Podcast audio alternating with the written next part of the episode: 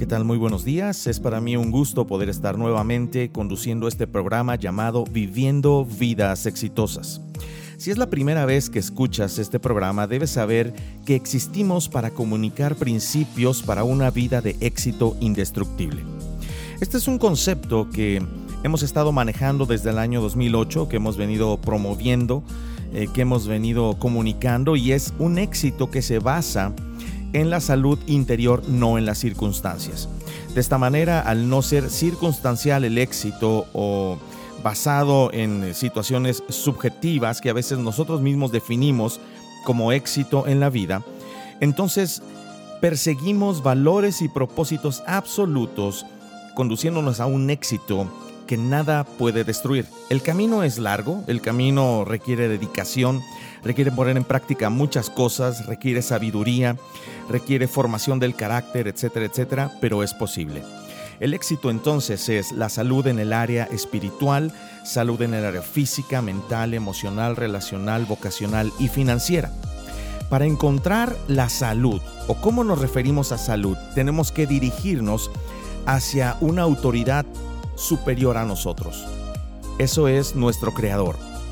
Nosotros como Proyecto Vive somos creyentes en Dios y respetamos las creencias de todos, pero promovemos la creencia en Dios porque creemos que la fe en Dios es relevante, tiene respuestas y además es total y completamente aplicable a la vida en todas las épocas de la historia. Dios define nuestra salud en términos de sus propósitos y en términos de sus preceptos. Y eso es lo que nosotros perseguimos y lo que nosotros promovemos. Increíblemente, porque hay muchos prejuicios con respecto a Dios y a su sabiduría, vamos a encontrar que en la sabiduría de Dios tenemos consejos para todas las áreas de la vida, aún las que menos podríamos pensar.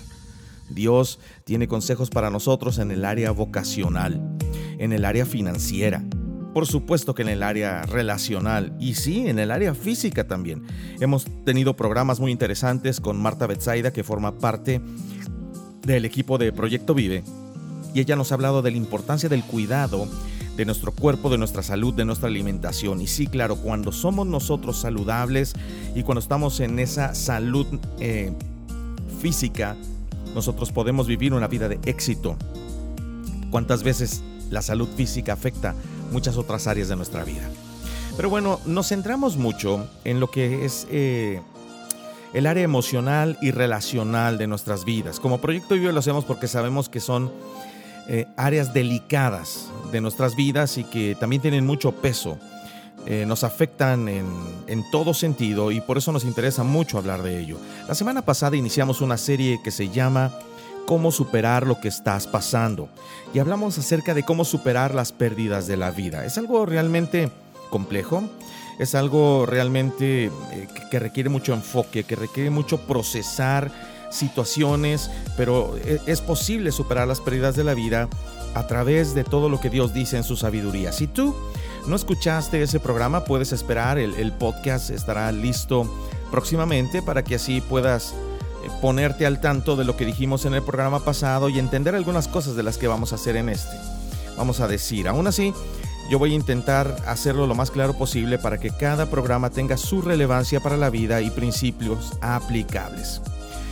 Hay muchos eventos en la vida que ocurren eh, que no puedes rodear, que no puedes ir por encima de ellos, que no puedes pasar alrededor o junto a ellos. Tienes que pasar por ellos. Justamente hablamos de la pérdida, es algo que tienes que enfrentar, algo que tienes que vivir.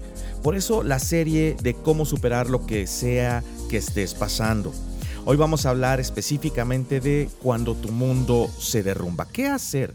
cuando tu mundo se derrumba. Una, una expresión que da a entender que todo en tu vida, en todas las áreas, tal vez va mal. Se, derrumban muchas cosas, se rompen, se pierden, comienzan las crisis, catástrofes. ¿Qué hacer cuando eso llega a la vida? Mira, todos enfrentamos pérdidas, sin duda. De hecho, nosotros perdemos cosas cada día de nuestras vidas y tenemos que aprender a lidiar con las pérdidas en nuestra vida. Cuando atraviesas una crisis o atraviesas una catástrofe o atraviesas un desastre o cuando atraviesas una de esas cosas que no habías planeado en tu vida, vas a atravesar seis etapas. La primera de ellas es la conmoción. después irás por el dolor, después irás por la lucha. Y bueno, esperemos que luego llegues, porque muchos se, atoran allí, luego llegues a la rendición, a la santificación y al servicio.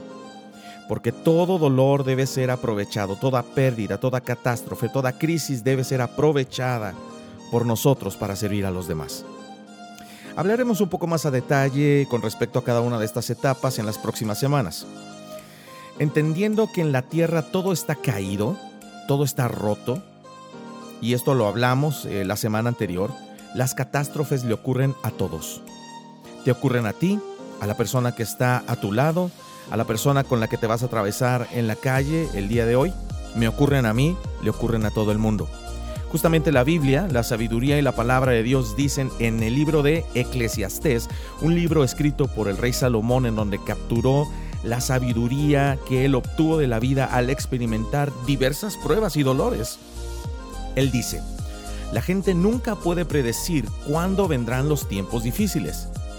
Como los peces en la red o los pájaros en la trampa, la gente queda atrapada por tragedias repentinas. Simplemente hay tragedias que llegan a tu vida sin previo aviso. Son tragedias repentinas. Las cosas simplemente pasan. No pudiste ver que venían. Tú no las planeas, no hay manera de que las planees. No sabes que están llegando, simplemente llegan, ocurren, suceden. Ahora, la primera reacción a cualquier situación adversa será la conmoción. Y sabes, déjame darte algunos ejemplos porque muchas veces se piensa que en la vida con Dios o que los personajes que son famosos y que encontramos en la Biblia nunca tuvieron momentos de conmoción. Pero eso no es verdad. Grandes hombres de la Biblia los encontramos pasando y expresando palabras de conmoción, como por ejemplo Jeremías, este gran profeta, eh, él, dice en una parte de, su libro, dice, algo terrible y espantoso ha sucedido Ezequiel, otro profeta, dice, me quedé entre ellos siete días sin saber qué hacer ni qué decir. En otras palabras, están diciendo ambos, estábamos conmocionados.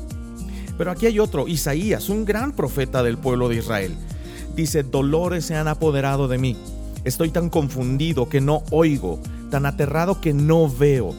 Desvaría mi mente, el espanto me sobrecoge, el anochecer que tanto anhelaba se me convirtió en terror. Estoy confundido. Estoy en estado de shock. En otras palabras, estoy conmocionado. Estoy aturdido.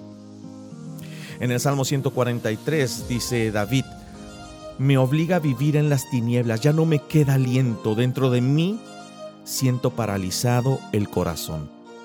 Estas personas, grandes hombres de fe, grandes hombres de la Biblia, usados por Dios grandemente, estaban experimentando la primera etapa de superar lo que sea que estás pasando, la conmoción.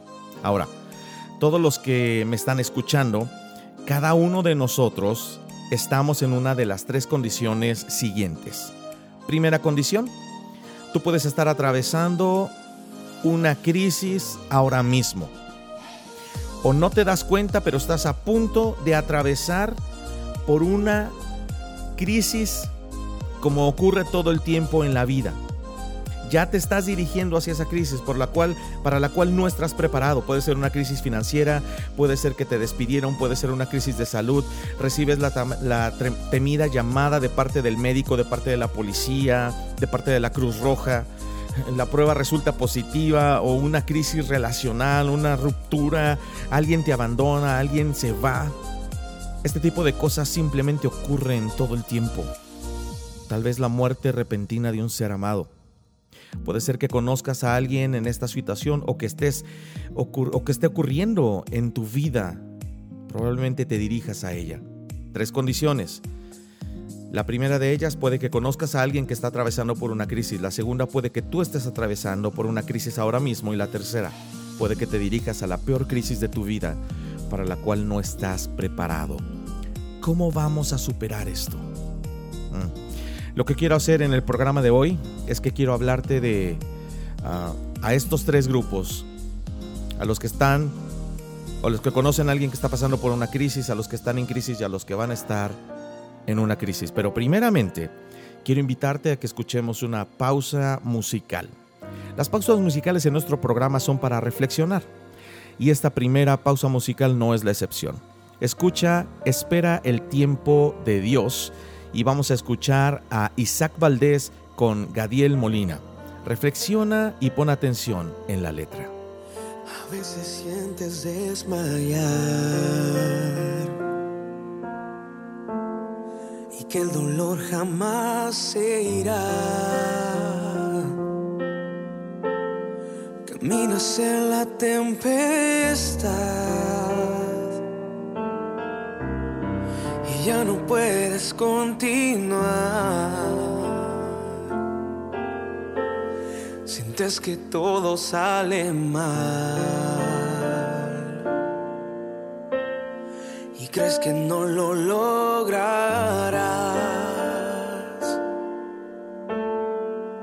Solo confía en Dios, la solución Él la dará. Espera el tiempo de Dios promesas cumplirá. Él es fiel y lo hará. Se está peleando tu batalla. Espera el tiempo de Dios. Solo Él tiene poder para tu situación cambiar. Ya no mires más atrás y espera el tiempo de Dios. veces quieres no ver más. Hasta tus sueños olvidar. Sientes que nunca llegará. Lo que anhelas alcanzar.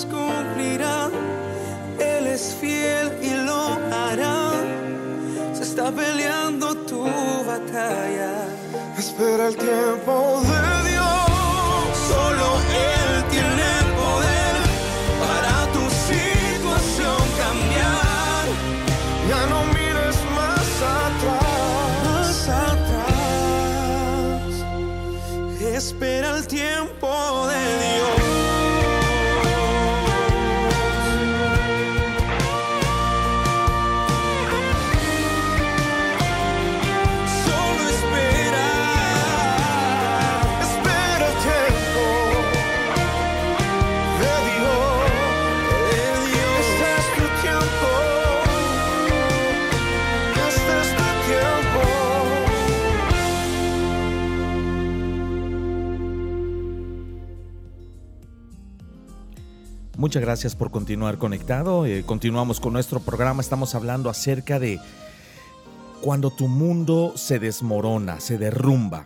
¿Cómo superar lo que está pasando?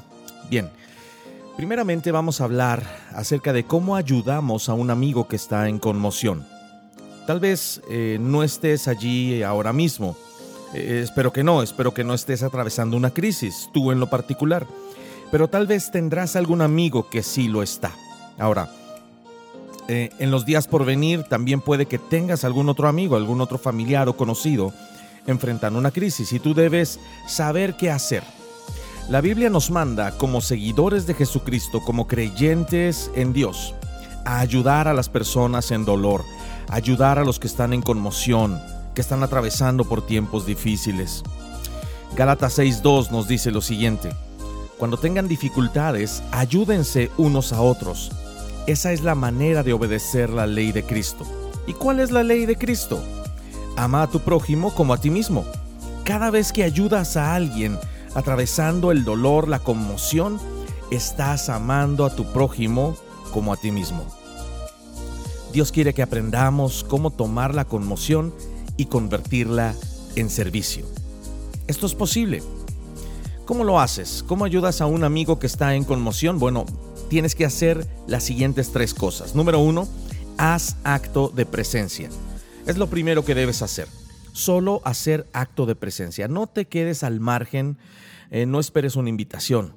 Ahora, yo sé que cuando ves a alguien en dolor, eh, ves a alguien que ha perdido su trabajo, acaban de darse cuenta de que tienen cáncer, ha muerto un ser amado, quizá le acaban de pedir el divorcio o lo han abandonado, una esposa, un esposo, un hijo, una hija se han ido de casa, muchas veces dices, yo no sé qué decir.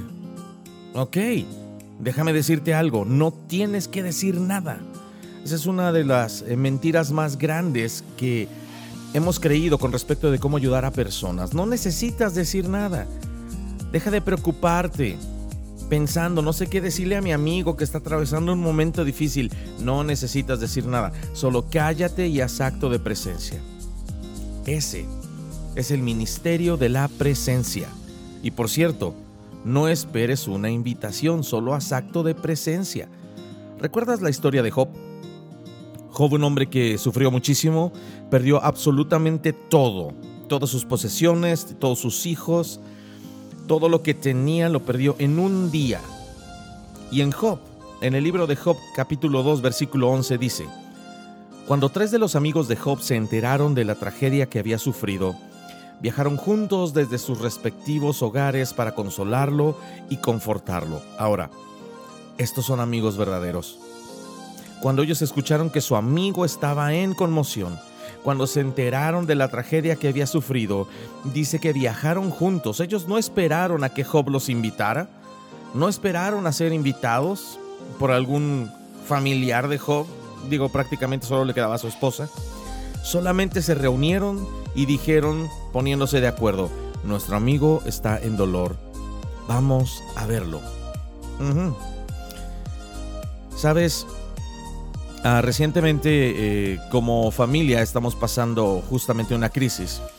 Estamos pasando una conmoción. Bueno, la conmoción creo que ya va pasando, pero antes de que yo grabara este programa y grabara, bueno, la serie completa, de decidir grabar la serie y grabar el programa anterior y este, eh, todo estaba bien. Pero de un día para otro, eh, el lunes el lunes fue, ya la verdad ya ni me acuerdo. 4, 5, 6, lunes 7. El lunes 7 de octubre eh, pasó algo terrible en nuestra familia. Una llegó una crisis, llegó una catástrofe, honestamente así así lo vemos, así lo sentimos y así lo vivimos, golpeó nuestra vida y, y comenzó a destruir cosas. Y sabes, uh, lo que yo inmediatamente hice, inmediatamente, así inmediatamente es comunicárselo a mis amigos más cercanos. Pedí ayuda en ese momento. Pedí ayuda y, hubo personas literalmente dispuestas a ayudarme. Se trasladaron en minutos al lugar donde estábamos y a donde necesitábamos ir para confrontar lo que estaba pasando. Y, gracias a Dios porque estuvieron allí, porque en momentos de conmoción uno hace tonterías y la verdad es que ellos me ayudaron me contuvieron y me, aconsejaron. Hubo personas que me llamaron por teléfono en ese momento y me, dieron consejo, oraron por mí, oraron por nosotros porque estábamos ahí mi esposa y yo tratando con esta crisis que estábamos viviendo y, la verdad eso hizo diferencia. Pero días posteriores, ah, la conmoción siguió. Y, yo la verdad comencé a tomar malas decisiones, malas actitudes, comencé a aislarme como si no necesitara nada. Y amigos se dieron cuenta de eso y fueron, fueron a encontrarnos ahí en el lugar donde, donde saben que estamos trabajando todos los días y fueron a hablar con nosotros, hacer acto de presencia, ofrecernos su ayuda, simplemente estar allí. Y así han estado, no me dejan en paz, ya me enfadaron, no, no es cierto. Sé que me están escuchando y, y bueno, pues yo le agradezco mucho a mis amigos el que hayan cubierto con amor a nuestra familia, las personas cercanas a nosotros, amigos entrañables, grupos pequeños, hicieron acto de presencia cuando lo necesitábamos. Gracias por eso. Es lo que tú necesitas hacer con tus amigos cuando están en conmoción. Lo segundo que necesitas hacer es compartir el dolor. Comparte el dolor. Sabes, esto es lo segundo que hicieron los amigos de Job. Nos dicen en Job 2, versos 13, 12 y 13, que los amigos de Job a cierta distancia alcanzaron a verlo y nos dice que antes de llegar empezaron a gritar y llorar. Eh, así se acostumbraba ya en el Medio Oriente donde vivía Job y en la época donde vivían. Ellos ni siquiera habían llegado, ellos lo vieron a cierta distancia y estaban llorando, doliéndose junto con él, llenos de dolor, se rasgaron sus vestiduras, llenaron de polvo eh, sus cabezas lanzándolo en el aire y se sentaron. Y, fíjate lo que dice, lo que narra la Biblia, se sentaron durante siete días y siete noches sin decir una sola palabra a un lado de su amigo. Eso es amistad profunda. ¿Alguna vez has estado un día completo con alguien sin decir una sola palabra? Yo lo dudo, yo no he podido hacerlo, no soy muy bueno para eso. Cada vez que hay un silencio muy largo me siento un poco incómodo. Pero durante siete días y siete noches estos amigos estuvieron allí y nadie le dijo una sola palabra, pues veían que el dolor de Job era muy grande. Ahora, grábate esto. Cuanto más grande el dolor, menos palabras son necesarias. Lo voy a decir de nuevo. Cuanto más grande el dolor, menos palabras son necesarias. Si lo que la gente tuvo fue un mal día, bueno, puedes hablar con ellos por teléfono durante 30 minutos y, consolar a tu amigo. Pero si tu amigo, si tu conocido, si esa persona a quien estás tratando de ayudar perdió un ser querido, tú solo necesitas estar allí en silencio. Solo debes estar allí. Ese es el ministerio de la presencia.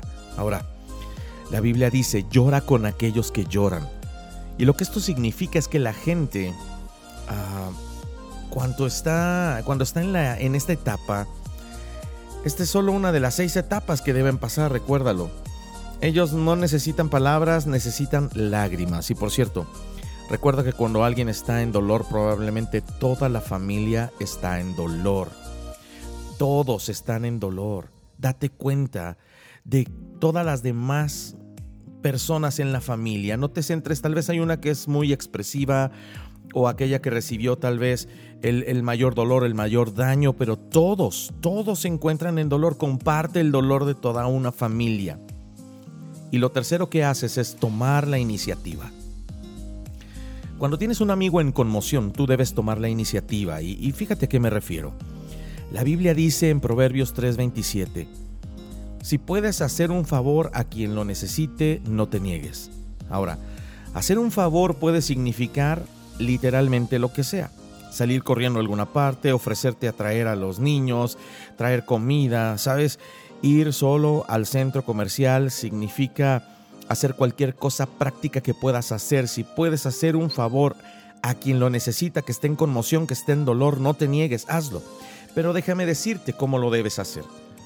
No le digas a alguien que acaba de tener una pérdida importante en la vida, que lo acaban de despedir, que acaba de recibir un mal reporte de la oficina del doctor, que acaba de ver partir a, su, hijo, a su hija por la puerta en, abandonando el hogar o que acaba de perder a su esposo, a su esposa en un divorcio trágico. No le digas, llámame si necesitas algo. Sabes, esa es una de las peores y más tontas cosas que hacemos. Te voy a decir por qué porque tú le estás dejando a una persona en conmoción la responsabilidad para pedir ayuda. Y te voy a decir una cosa desde mi experiencia, yo lo he entendido más que nunca. no sabemos qué necesitamos cuando estamos en conmoción. Cuando alguien nos dice, llámame, llámame si necesitas algo, ¿cómo te puedo ayudar? La verdad es que no sabemos, no se tiene idea de lo que los demás pueden hacer por, por, uno, por una persona que está en conmoción. Cuando yo estaba en conmoción hace aproximadamente 15 días y, me decían, eh, ¿qué puedo hacer por ti? Mira, honestamente, había un montón de cosas pendientes, mi cabeza estaba pesada tuve idea, dije algunas cosas, pero la verdad es que las mayores cosas que las personas hicieron por mí las hicieron por iniciativa propia. Cuando estás en conmoción estás aturdido, estás paralizado, no quieres tomar... Eh, no, quieres tomar algo para leer, solamente lo vas a ver pero no vas a poder leerlo. Eh, aún si, si estuvieras enfocarte en, eh, intentando enfocarte en algo, perdón, estarías perdido todo está moviéndose en cámara lenta, no, no tiene sentido del tiempo. Si alguna vez has estado en conmoción, sabes de lo que estoy hablando. Así es que no dices, ya sabes, si necesitas algo, llámame. No. Porque las personas no podemos pensar cuando estamos en conmoción. Tienes que esforzarte y hacer algo práctico. Les dices, me gustaría traerte algo de cenar. Voy para tu casa. Miércoles o jueves. ¿Cuándo quieres que venga a arreglar tu cocina? Me gustaría traerte una despensa del supermercado. ¿Qué es lo que más te gusta? Algo práctico. Voy a la tienda y pensé en ti. ¿Qué te llevo? Preséntate con un galón de leche, un cartón de huevo y un, y un poco de pan. Algo práctico, algo que se sienta. Tal vez tú piensas, pero eso no es importante, eso de qué va a servir. Sirve estás tomando la iniciativa y estás ayudando. Así, aunque llevaras un kilo de plátano a una casa que está en dolor, como un gesto auténtico de no sé qué hacer, pero hice esto, te lo traigo, te lo ofrezco. Estoy aquí para ti. Yo sé que algunos eh, que están escuchando no están en esa etapa, en la etapa de cómo ayudar a un amigo que está en crisis, sino que más bien están experimentando una crisis eh, en su vida, su mundo se ha derrumbado. Ahora, ¿qué haces cuando tú estás en una catástrofe? Porque algunos están allí ahora mismo, lo sé. Yo lo estoy. Y tal vez muchos de los que están escuchando también lo están. Y no quiero darte una larga lista de cosas que hacer. Porque la verdad es que es muy pesado. No se pueden recordar. Pero solamente necesitas hacer dos cosas cuando estás en esta etapa y esta es la primera, necesitas clamar a Dios. Mira, eh, estoy en una crisis en este momento, como familia estamos en una crisis, estamos en una catástrofe, nuestro mundo se derrumbó. Perdimos muchas cosas, muchas. Honestamente, te lo digo de todo corazón. Y la verdad es que acabo de decir algo que parecería muy obvio, necesitas clamar a Dios, sí, pero se te olvida. Se te olvida, en medio del dolor, en medio de la conmoción, se te olvida. Entonces, necesitas cómo recordarlo. Yo le doy gracias a Dios porque yo tenía programado grabar este programa sin saber lo que pasaría en mi vida, sin saber lo que atravesaría nuestra familia. Esto fue una provisión divina adelantada. Y sabes, le agradezco a Dios, pero ¿cuántas personas andamos por la vida sin tomar en cuenta que vamos a necesitar esto? Recordar que en medio de la crisis, lo primero que tienes que hacer es clamar a Dios lo mínimo que puedes hacer, porque no hay nada que puedas hacer cuando estás en conmoción, es clamar a Dios. El Salmo 50:15 dice esto, llámame cuando tengas problemas, y yo te rescataré, y tú me darás gloria. ¿Ves lo que dice? Que tú de hecho le das gloria a Dios cuando clamas por su ayuda. ¿Por qué? Porque tú estás dependiendo de Él. Le das gloria a Dios cuando dependes de Él, como un Padre amoroso. Le estás diciendo, confío en ti, Señor. Quiero depender de ti en todo momento durante este tiempo de conmoción y de dolor.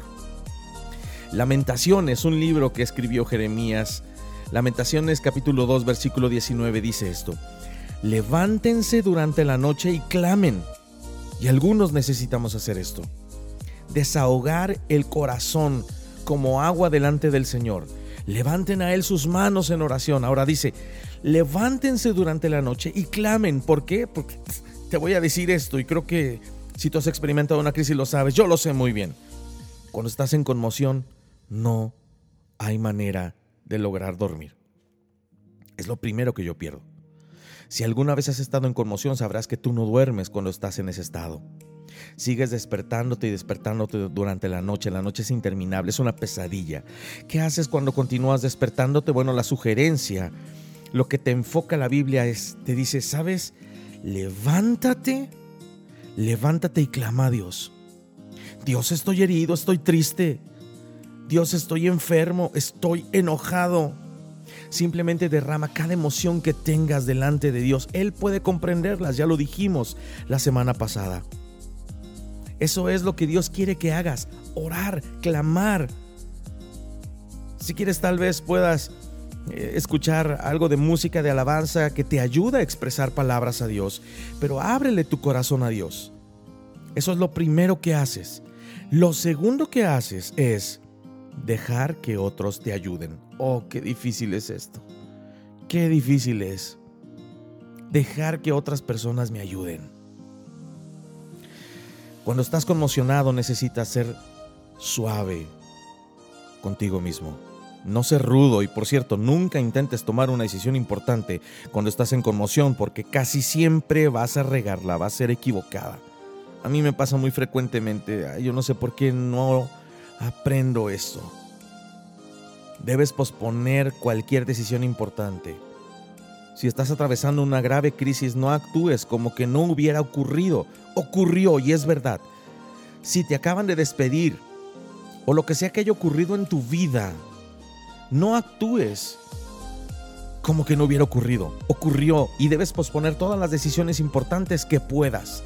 Sé suave contigo mismo, tómalo con calma y acepta la ayuda de otros. Deja que otros te ayuden aunque sea muy difícil. A mí me es muy difícil esto, pero tengo que aceptarlo. Proverbios 17, 17 dice, en todo tiempo ama el amigo, para ayudar en la adversidad nació el hermano. Fíjate lo que nos está diciendo la Biblia. Nos dice que las relaciones son mejores cuando estás en dolor. Para ayudar en la adversidad nació el hermano. Los amigos son, para los tiempos de dolor, convertirlos en buenos tiempos. ¿Sabes? Es interesante cuando estás en conmoción quiénes se hacen presentes y quiénes no. Y lo que debes hacer al respecto es no juzgar a las personas que no se presentan. Tal vez ellos mismos están en su propio dolor. Observa que los verdaderos amigos, los amigos verdaderos entran cuando todos los demás salen. Para ayudar en la adversidad nació el hermano. En todo tiempo ama el amigo. Ahora, estoy diciendo que debes dejar a otras personas ayudarte cuando estás en esta primera etapa de la conmoción y la razón por la que te digo es porque tu reacción natural cuando estás experimentando dolor profundo es rechazar. ¿Lo has notado? Yo he notado, esa es mi primera reacción y lucho con ella. Tu reacción natural cuando te despiden, eh, no quieres hablar con nadie, te acabas de dar cuenta que tienes cáncer, hmm, no quieres hablar con nadie si tuviste un aborto involuntario, no quieres que nadie se dé cuenta. Si acabas de tener una pérdida importante en tu vida, es la reacción humana de rechazar y de aislarte y es exactamente lo opuesto lo que necesitas. En conmoción necesitas comunión. Necesitas gente. No necesitas gente para hablar o para que te dé consejos. No. Necesitas que estén presentes en tu vida. Ahora quiero decir esto. Si en este momento estás atravesando una crisis, por favor, déjamelo saber. Yo mismo estoy atravesando por una. Pero quiero ayudarte si estás pasando por una crisis, estar presente y estar allí. Pero nadie te puede ayudar si lo mantienes en secreto. Tal vez dices, eh, Israel, tú no puedes hacer nada por mí, estás en otra ciudad. Lo sé, puede que sea cierto, pero hay personas que están a tu alrededor que sí podrían hacer algo por ti. Hazlo saber díselo. Ahora, yo te quiero decir que yo tengo amigos que me llamaron la semana pasada y me dijeron, si tú necesitas que vaya contigo en este momento, yo dejo todo aquí donde estoy y viajo y estoy allí contigo. Simplemente para tomar un café, para hacer un asado o para irnos a jugar golf. Así. Y eso, híjole, me llenó de confianza Si intentas atravesar por el dolor en secreto por tu cuenta, eso no es muy inteligente. Te vas a dar de topes contra la pared. Vas a quedarte en la conmoción, atorado. No lo hagas. ¿Sabes? Debemos correr a buscar la ayuda que necesitamos. Clamar a Dios y dejar que otras personas nos ayuden. Por favor, escucha esta pausa musical y medita en la letra de esta canción. Es Coalo Zamorano con la canción Corro a la cruz. Corro a la cruz cuando no hay sentido de la vida y del dolor. La cruz me da destino. Corro a la cruz por divina gracia y aunque no la merezco, tu cruz me da esperanza. Cuando no encuentro la respuesta en mi corazón.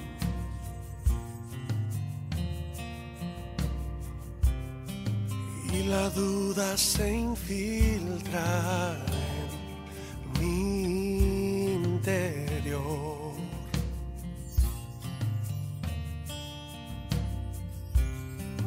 Cuando pierdo de vista la meta, no hay dirección. Corro a la cruz cuando no hay sentido de la vida y del dolor. La cruz me da destino. Corro a la cruz por divina gracia y aunque no la merezco, tu cruz me da esperanza. Cuando pienso que nada valgo, yo nada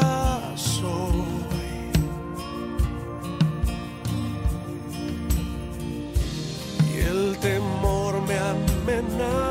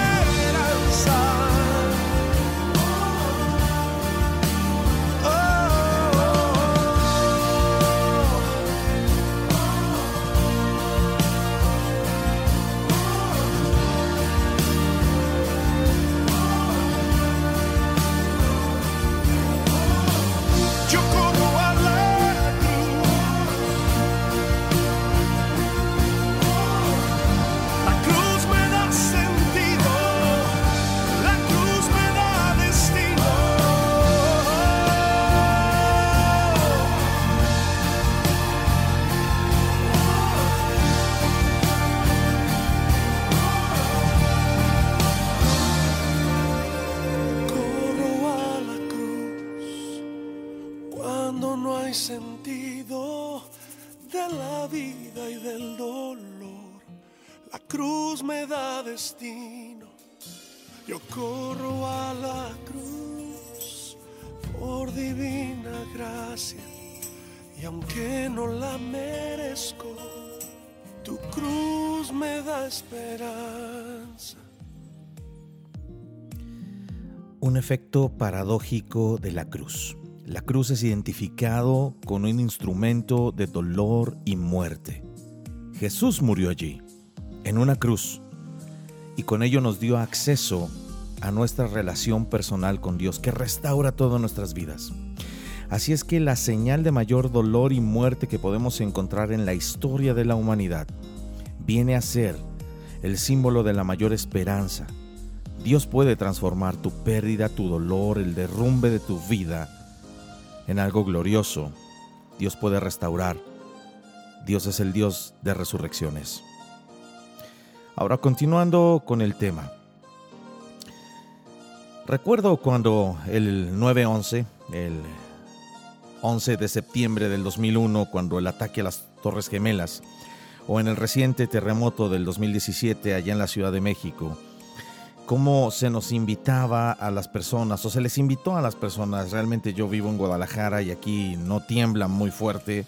Realmente solo sentimos los efectos secundarios de algunos otros, de algunas otras eh, temblores que son mucho más fuertes en otras áreas. Ah, pero si pudieras tener un kit de emergencia para desastres, te invitaban a hacerlo, ¿no? Una mochila en donde tuvieras eh, lo más importante, es muy frecuente ver eso, eh, esas recomendaciones cuando algún huracán, algún, alguna tormenta muy fuerte va hacia algún lugar en específico y va a impactar, se, pronostica un desastre, pues se, se, hace una mochila con un kit de emergencia, ¿verdad? Ropa, documentos importantes, eh, agua, una linterna, un radio, etcétera, etcétera. Bueno, existe una forma para que puedas prepararte para un desastre emocional para cuando tu mundo se derrumba? Sí, sí lo hay. Puedes prepararte para una catástrofe emocional y puedes hacerlo hoy mismo. ¿Sabes? Eh, yo tengo un reloj, a mí me gustan mucho los relojes, y tengo un reloj que si observo en la parte superior dice resistente al shock o shock resistant. Esto quiere decir que es resistente a los golpes. Y la realidad de la vida es que nosotros como personas podemos ser capaces de desarrollar una capacidad de resistir mejor las conmociones de la vida. Algunas personas nunca se recuperan de una conmoción, lo he visto muchas veces. Pero tú puedes hacer algo para resistir mejor la conmoción. Y, realmente son dos cosas muy sencillas, pero a la vez conllevan su dificultad por nuestra tendencia aislarnos e, eh, ser hiperindividualistas, ¿verdad? Pero mira, lo primero que tienes que hacer es cultivar relaciones profundas. Dios nunca dispuso que atravesaras por la vida tú solo, por tu propia cuenta, resolviendo todo tipo de problemas, tú solo. De hecho, Dios creó para ti una familia espiritual. Y la familia espiritual incluso durará más que tu familia física. La familia física, siento decirte esto, pero no dura para siempre. La gente crece, se muda, se casa, se divorcia. Hay gente que muere. Las familias físicas no duran para siempre, pero la familia de Dios durará por toda la eternidad. Tu familia espiritual durará más que tu familia física, así que tú necesitas cultivar relaciones profundas con una familia, con una comunidad que va a durar por siempre. Ahora, el momento para que puedas construir la red de seguridad de relaciones profundas para las crisis que inevitablemente ocurrirán en tu vida, obviamente es antes de que ocurran. Así es que si tú estás en un momento en donde no estás experimentando crisis, es el momento perfecto para hacerlo. Aún si estás entrando en una crisis, puedes comenzar a construir esta red. Pero no te esperes, no hay necesidad de esperar. Necesitas una red de relaciones profundas y puedes hacerlo ahora. Las relaciones hoy en día suelen ser muy superficiales. Las redes sociales y las amistades eh, virtuales realmente nos han hecho perder la, la profundidad en las relaciones. Y esto es grave realmente porque nos deja muy vulnerables ante crisis. No sabes a quién recurrir, no sabes quién puede ayudarte, porque sí, en cierta manera las relaciones virtuales son buenas, ¿verdad? Eh, digitales, las, las, relaciones digitales pueden servirnos para algo, pero sabes, la verdad de las cosas es que cuando pasas por una crisis y estás conmocionado, necesitas a alguien físicamente contigo. ¿Sabes? Yo te conté que estamos pasando en familia por una crisis, por una catástrofe, por un dolor profundo, una conmoción.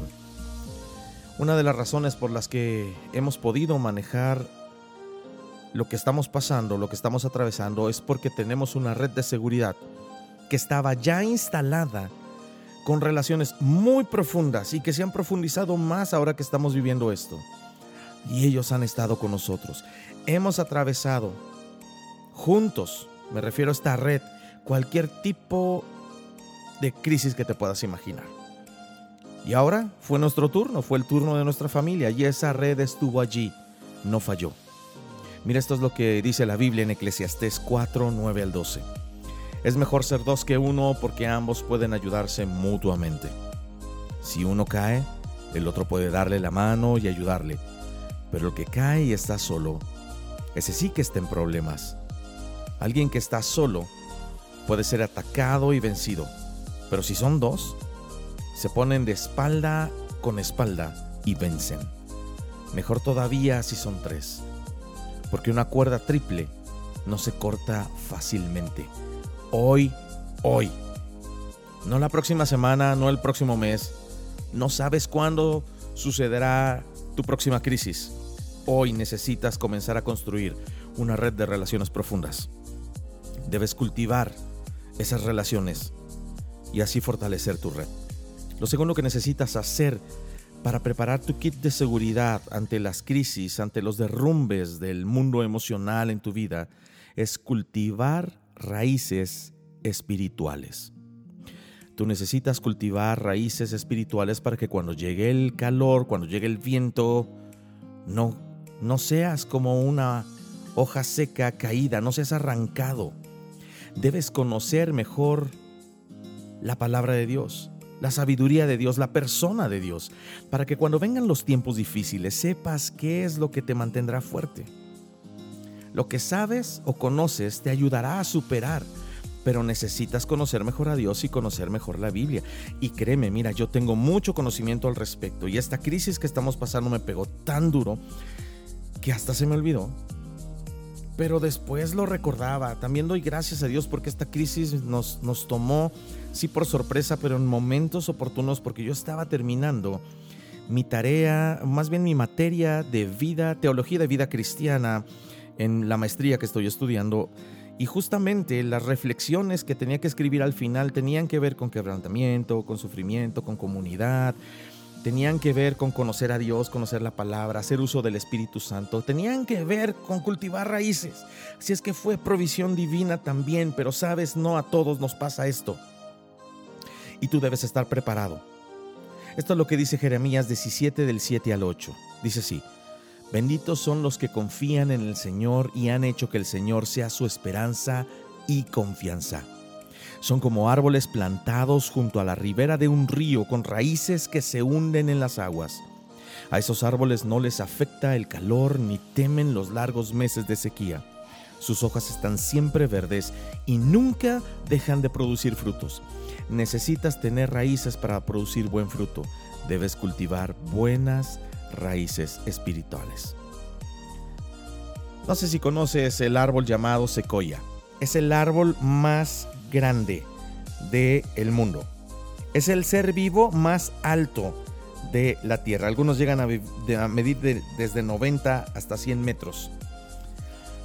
Sabes, las raíces de las secoyas nos sorprendería verlas porque si tú buscas algunas fotos en internet o ya sea que hayas estado por allá en, California donde se dan las, los parques o los lugares donde crecen las secoyas, te darás cuenta que sus raíces no son eh, lo suficientemente profundas. Son un poquito eh, cortas y, superficiales y uno diría, esto no es suficiente para sostener semejante árbol. Así es. No son tan profundas, pero la mayor sorpresa que la gente se lleva con respecto a las secoyas es que sus raíces son casi tan grandes como la de cualquier otro árbol, pero crecen hacia los lados, de tal manera que sus raíces se entrelazan y se sostienen unos a otros. Por eso las secoyas crecen en arboledas. Cuando una secoya crece fuera de la arboleda, tarde o temprano, muy fácilmente va a caer. Tú necesitas estar en una comunidad donde las raíces espirituales de unos a otros se sostengan. ¿Tiene esto sentido? No necesitas ser súper profundo en la teología y en conocimientos bíblicos y en explicar a Dios. No, lo único que necesitas es estar conectado. Si estás súper conectado, estás en una familia, en una familia espiritual.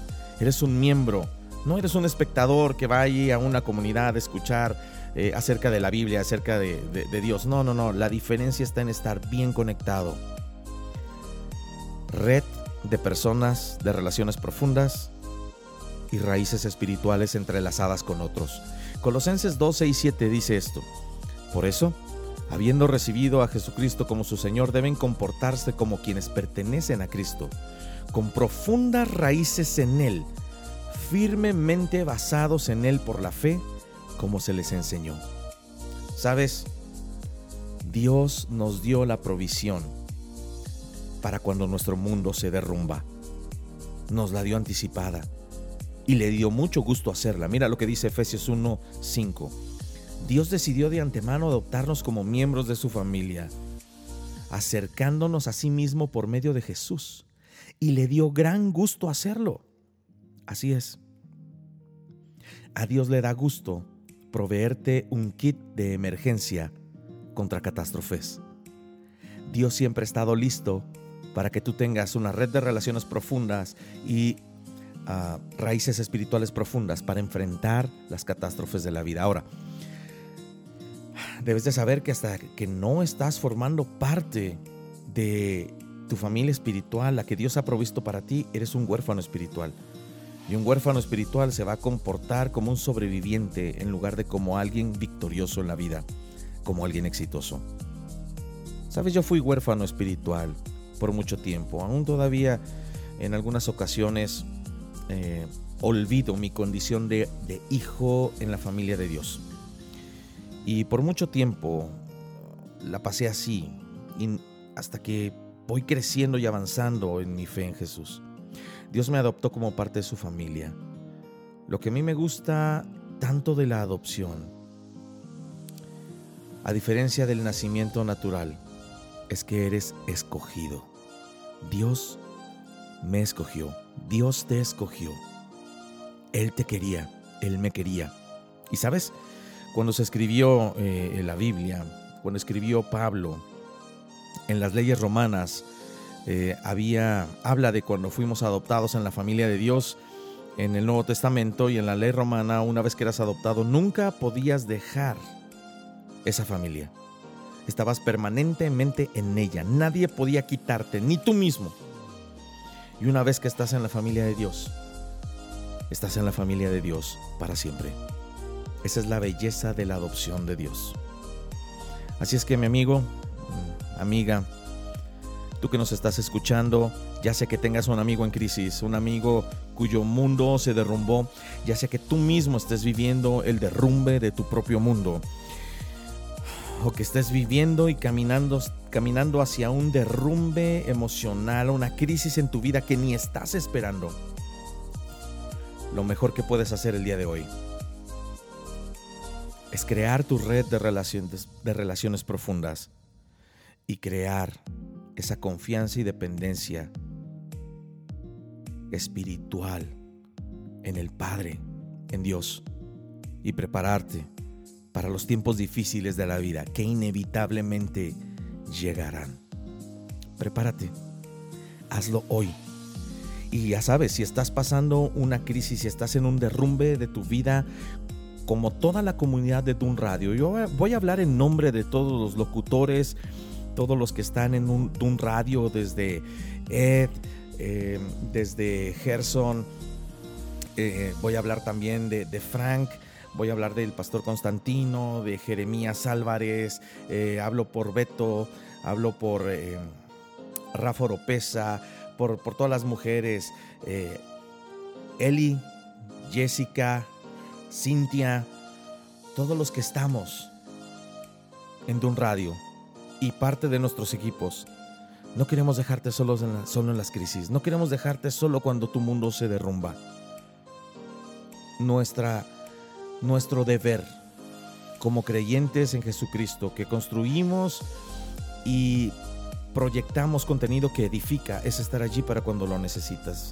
No somos solamente creadores de contenidos digitales, queremos hacerlos vivenciales. Y si tú estás pasando por una crisis, si tu mundo se ha derrumbado, por favor, escribe al WhatsApp de tu radio o mándame un mensaje con tu número telefónico o algún medio en el cual te pueda contactar. Lo puedes hacer a través de la app o lo puedes hacer a través de Facebook, como tú quieras. Y con gusto veremos la manera de auxiliarte, la manera de ayudarte, la manera de hacer presencia, tomar la iniciativa, llevar contigo el dolor y ayudarte cuando tu mundo se derrumba. Gracias por escuchar este programa, gracias por atender a los principios y a los conceptos que hemos expuesto aquí. Ah, lo único que puedo decirte es que cuando el mundo se derrumba, muchas cosas se olvidan. Muchas cosas. Ah, se ven muy oscuras. No tomes decisiones. Tranquilo. Llévala suave contigo. Hay personas que pueden ayudarte a tu lado. Y si no hay, búscalas. Construye esta red. No es el fin del mundo cuando tu mundo se derrumba. Tu mundo está basado, si tú eres un hijo de Dios, en el reino de Dios, no en lo que puedes ver, porque andamos por fe y no por vista. Así es que esto pasará. Y mientras pasa, yo quiero decirte que ahorita tal vez te sientes en la lona. Yo me siento en la lona. Ah, soy honesto, no tengo nada que esconder. No me, no me gustaría esconder eso de, de, de ti, que me estás escuchando. Sería un hipócrita. Estoy siendo auténtico y genuino contigo. Yo me siento en la lona. Yo no quería grabar este programa. Lo sabe la directiva de Dun Radio. Pero me animaron a hacerlo. Y entiendo por qué lo hicieron. Gracias por ese ánimo que me dieron. Y, lo único que, que puedo decirte es, si estás en la lona, comienza a verte levantado. No apresures el proceso. Todavía hay etapas que debes vivir. Yo lo estoy comprendiendo. Pero no tienes por qué quedarte ahí tirado. Recuerda cuando estás en la crisis y tu mundo se ha derrumbado. Primeramente que no estás solo. Dios nunca te ha abandonado y hay personas que te aman y te van a ayudar a levantarte. Solo es cuestión de tiempo en que veas la victoria. Si se comienza a disfrutarla de una vez y dale la gloria a Dios por lo que va a hacer en tu vida, en la vida de tu familia, en la vida de todos los que te aman. Soy Israel Ochoa y ha sido un gusto poder servirte a través de este programa Viviendo Vidas Exitosas. Ahora no me queda más que desearte que tengas un excelente fin de semana y nos encontramos la próxima semana a través de este mismo espacio a la misma hora, viernes 11 de la mañana. Dios te bendiga, te mando un fuerte abrazo. He pasado tantas veces por el valle de la oscuridad y te puedo decir que es difícil estar allí y que tengo cicatrices que cuentan tantas historias me han hecho crecer, pero ves, aún estoy aquí, más fuerte que nunca, y todo esto se debe a que he puesto mi confianza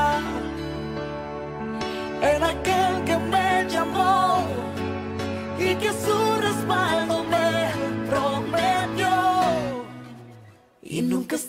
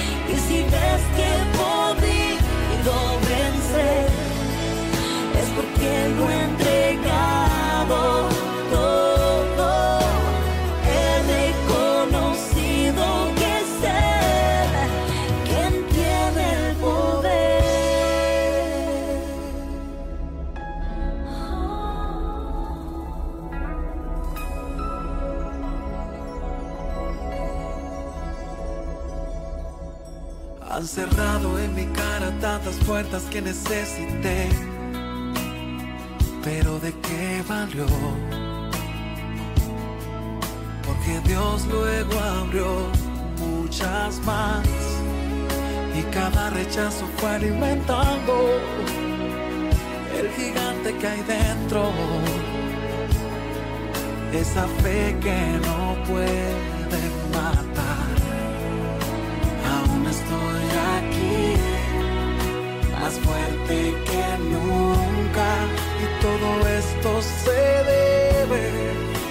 it was for me.